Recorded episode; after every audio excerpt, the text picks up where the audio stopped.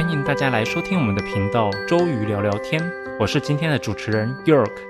今天呢，我们要来聊，就是上一次不是曾经有讲过这个电波拉皮的话题吗？当时在电波拉皮的时候呢，我曾经就有提到有一个他的好兄弟好妈吉，因为电波拉皮叫热玛吉嘛。那今天要来介绍他的好妈吉，就是音波拉皮。音波拉皮呢，大家其实应该在现在市面上很多的医美诊所应该也都有听到过，因为呢，现在很多市面上的医美诊所他们都会主推双波拉皮。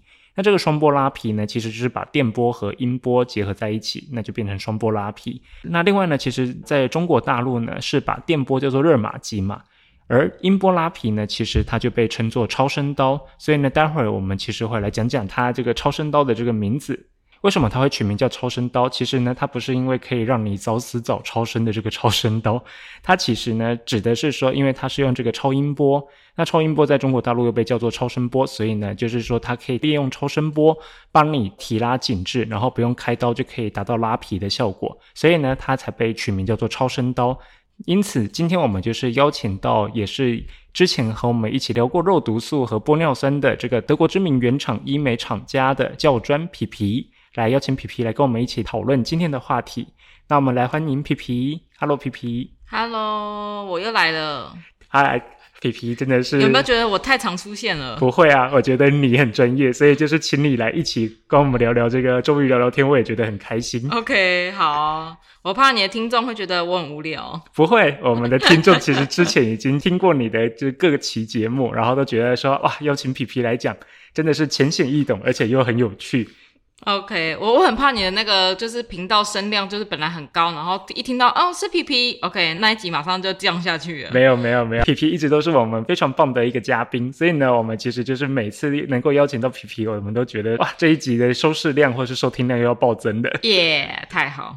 OK 啊，好，那首先呢，我先来问一下皮皮，你可以帮我们介绍一下什么是音波拉皮吗？OK，音波其实它就是聚焦式超音波，然后它的能量可以精准的直接作用在它的热量，它的热能可以直接作用在皮下筋膜层跟真皮层下，然后让原本松弛的皮肤啊，就是加热紧致。其实就想象说。我们烤肉的时候，我们肉片一放进烤炉上面，马上就紧缩起来，其实就是一样道理。我们就是把热能加热在筋膜层跟真皮层，让我们的皮肤紧缩起来。紧缩这个用词要非常的注意，因为它就是让你紧致嘛，所以才具有那个收缩的效果。那我想问一下皮皮，就是说，因为像它在中国大陆被叫超声刀嘛，那其实就是相当于就是它有一点可以取代这个手术刀去帮你做到拉皮的一个效果。因为你刚刚说它是利用这个聚焦的超声波或是超音波，然后帮助我们的筋膜层紧缩起来，它用的是什么原理啊？它为什么要叫超声刀？是因为它有超音波的影像。然后再加上它有热能聚焦在筋膜层跟真皮层，去导致皮肤紧致收缩，嗯，所以它才叫超声刀。而且它的作用在筋膜层，就等于真正整形外科手术在做拉皮手术所治疗的那一层，就是筋膜层。手术拉皮的时候，也是切到筋膜层，然后把它拉紧。那这个音波拉提的话，它就是不需要开刀。它没有外面的伤口，直接能量精准的传递到筋膜层去紧致收缩，所以才为什么叫超声刀？超声的意思是前面的超音波，因为市面上只有一个仪器有用超音波影像结合能量再去做紧致拉提的部分。OK，那这样子的话，目前在台湾的市面上啊，是只有一台仪器它才有音波拉皮的效果吗？其实音波拉皮的效果有非常多台仪器哦，嗯。对，常听到的应该还有海福音波啊，还有 Q Plus 立体啊，嗯，之类等等的都是，只是说有影像的可能只有少数几台。那有即时影像的就只有一台，就是美国经典音波。有几台是有两个手把，就是一边是用超音波，就很像那个妈妈生产的时候会去照超音波一样。嗯，它一边是用那个超音波，然后一边是用探头，是可以去输入能量到皮肤底下的。哦，OK。那我想问一下皮皮啊，就是说我们这个音波拉皮啊，它在我们的筋膜层要达到一个紧致。然后就是收紧的效果的话，它是要加热大概到什么样的程度才会有紧致收紧的效果呢？正常啊，我们的皮肤组织胶原蛋白变性的话，要大约六十到七十度。那最佳的胶原蛋白变性大约是六十度以上，这个是胶原蛋白最佳变性的时候。所以音波拉提它最大的特色就是它的加热的能量热度在六十到七十度左右，破坏组织，然后让它马上可以修复这样子。哇，那这个其实就是有很多人都会有点担心，就是说，哎，这样子音波拉皮会不会把我的皮肤烤熟啊？因为其实，在之前我们在讲电波拉皮的那一集的时候，就有人问过我说，哎，电波拉皮它是要把我们的真皮层加热到六十五度到七十度左右，那就是其实温度也不低。那会不会打到？就是说，哎，我的皮肤是不是就这样子？因为被烤熟，所以就像那个烤鱿鱼一样，就把它揪起来这种感觉。我懂，我懂。可是其实我觉得它的作用原理就真的是像烤鱿鱼揪起来的那个感觉，没错。不然就就是要揪起来啊，不然我的皮肤怎么能够紧致拉提，对不对？哎，你说的有道理。对啊，就是要揪，不然就会松松的。哦，对对。那你说刚刚说到回到烫伤的话题，我觉得烫伤这是不管任何拉提器加热的。仪器都会有这样的风险，嗯，所以我相信在每一个厂商、每一个仪器，它都会有表皮保护措施。热玛吉的话，我知道它最大的特色就是它会喷冷媒，让表皮冷却。嗯，那音波的话，它最大的特色，它就是把能量聚焦在。真皮层跟筋膜层，所以它是跳过表皮，直接把能量到目标的肌肤去做紧致，所以表皮比较不会有烫伤风险。那为什么有人做完还是会烫伤？这真的就是医生他可能在做的时候。有一些错误的部分，就是它可能没有服贴探头啊，或者是它只是轻轻放着，轻轻放着，你就想象说，诶，它的那个火在你表面上这样炙烧，那你的表皮一定会烫伤啊，就变成炙烧寿司了。哦，哇，我们本来要烤鱿鱼，结果变成炙烧寿司，那这样子，这样子感觉听起来还不如烤烤我们筋膜层的鱿鱼，然后表皮尽量不要变炙烧寿司，会比较安全一点。对，没错，没错。OK，那皮皮我可以理解成就是说，它比较像是我们拿放大镜，然后把阳光聚焦到我们的筋膜层，对，然后这样子就可以精准的，就是在筋膜层去达到烤鱿鱼的效果。但是呢，在你的放大镜那一面。它其实是能量没有聚集的，在我们表皮层，它是不会有太多能量的累积，导致它形成我们变成炙烧寿司的这种情况，对吧？对，没错，没错。所以这个这是一个科学原理，就大家小时候都学过，只要把能量精准传递到目标物上，那个火柴棒就会点燃。那我们就是精准的把能量传递到真皮层或筋膜层去加热，让组织紧缩。OK。那其实这样子听起来的话，音波拉皮它可以帮我们的筋膜层去把它丢起来，就是像烤鱿鱼一样。这样子的话，我们会说谁比较适合去做音波拉皮呢？就是有哪些人他们是需要去烤一下鱿鱼的？你是想问我音波跟电波有什么不同吗？也可以这么说，因为蛮多人还是会说，哎，我是比较适合做音波，还是比较适合做电波呢？OK，如果啊，我用一个料理来形容他们两个的不同的话，那我会用电波，有点像是煎荷包蛋哦。好，它是从外面慢慢慢慢加热到里面，就你可以选择蛋黄要熟或不熟的那个热度嘛，但它表面一定是熟的。但是像呃英波拉皮的话，它就比较像是炒蛋，因为它就是温度再高一点，然后快速大火把它炒起来，所以它表面都是嫩嫩的，然后里面也有熟。OK，所以你问我说哪一个患者适合哪一种治疗，我觉得。这就是看每个人喜欢的感觉了，因为电波它作用是像荷包蛋，它整个肌肤层都加热，所以它有紧致紧缩感。然后音波拉提的话，它就是比较强调线条感，所以是你很在意下巴线条不明显啊，就是很你很喜欢很骨感的脸型，或是很骨感的下颌线条的话，你就很适合做音波拉提。OK，因为你刚刚说到比较想要追求骨感的，就可以做音波拉提。等一下，我觉得不是说追求骨感就可以做音波拉提，而是想要追求那个下颌线条感的人，他想要下巴这边线条非常明显的，就会很适合做音波拉提。OK，对。但如果他觉得哎，整个脸都松松垮垮的。那我会建议用电波拉提做整个皮肤层的加热。当然，我觉得最好就是两个都做，因为整个皮肤层都加热了，然后再加上线条感，让它更明显，就可以用音波拉提。哦，那这样子说起来，就是你不是很严重的松弛，但是呢，你是想想要追求下颌线的线条感的话，那你可以做音波拉皮。但如果说你是全脸比较稍微松松的、软软的，但是呢，就是说你没有那么追求那个线条感，那你就可以做电波。对，如果说你是又松又想追求下颌线的线条的话，那你就是双波一起做了。对对，那。这样子你会觉得，就是说在年龄上面会有推荐他们要怎么样的一个分段，然后另外他们如果说在不同的年龄段的话，那会不会音波可以打多一点，或者是少一点？然后呢，有的年龄音波可以搭配电波，就是你有什么样的建议呢？我觉得这不用用年龄来分，因为啊，这两个作用的原理都是去破坏胶原蛋白，然后让身体组织修复新生胶原蛋白这样子。所以啊，其实你觉得有一点松弛的时候。就可以去做了，没有一定说什么二十五岁或三十岁，没有。我觉得只要你不满意你现状，或者是你想要维持冻龄的状态的时候，你想要把你的年纪冻在这个时候最完美的时候，你就那个时候可以开始去进行疗程。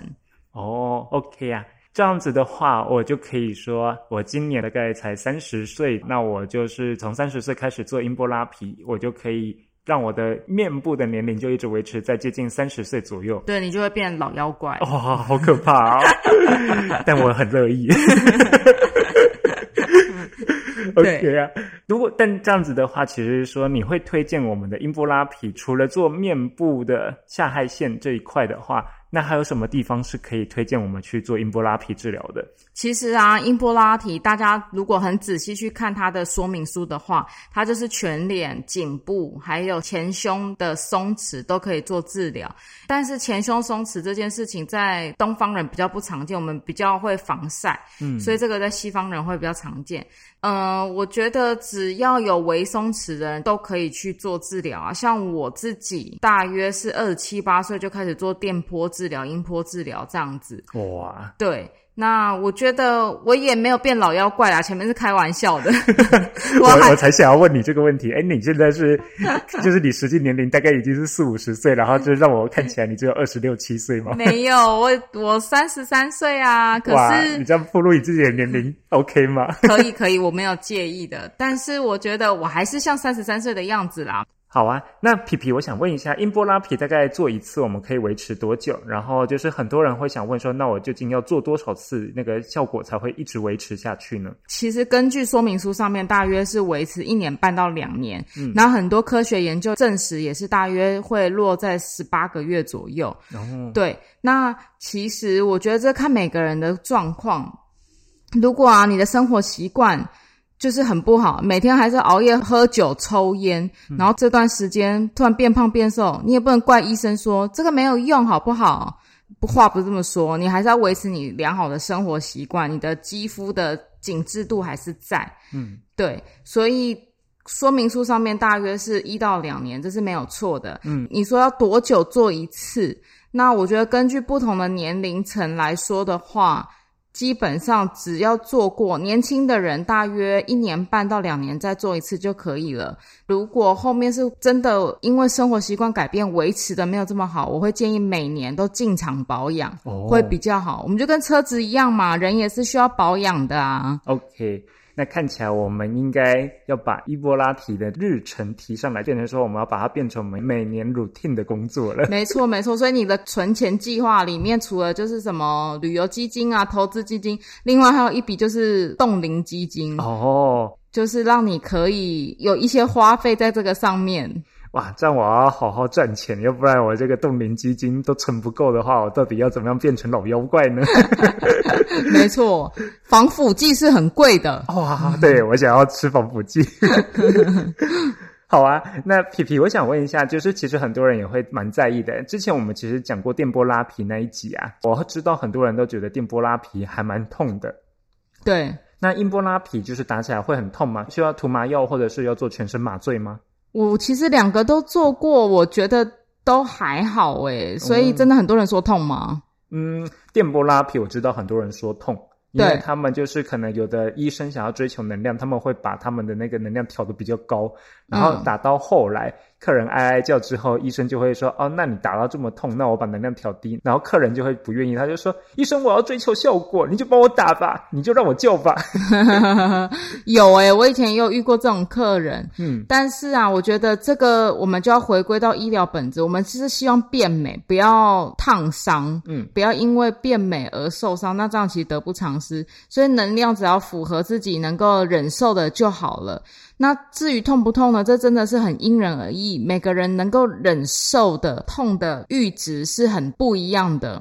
所以，如果一开始人家就跟你说打这个很痛，你是不是心里就会预期说超级痛、超痛？对你就躺在上面，你就会很害怕啊。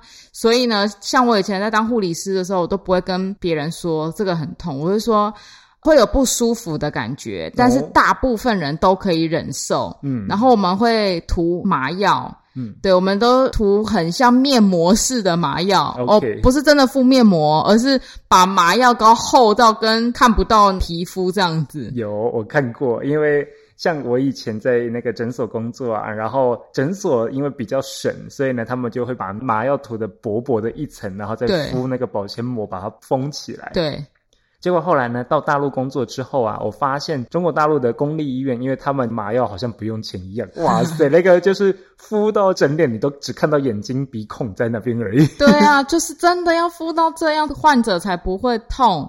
而且啊，在卸麻药也要很有技术，就是医生打哪里的时候，你就卸那一区就好了。哦，对，假设他从额头开始打，就一开始护理师就卸额头。我以前的做法是这样，但我知道有很多院所为了要追求速度，他就直接请病人全部把麻药卸掉。可是其实这样他会不舒服。嗯，对，就是他治疗到哪里就卸掉那一区麻药。其实医生动作都很快，然后麻药也没有这么快退掉。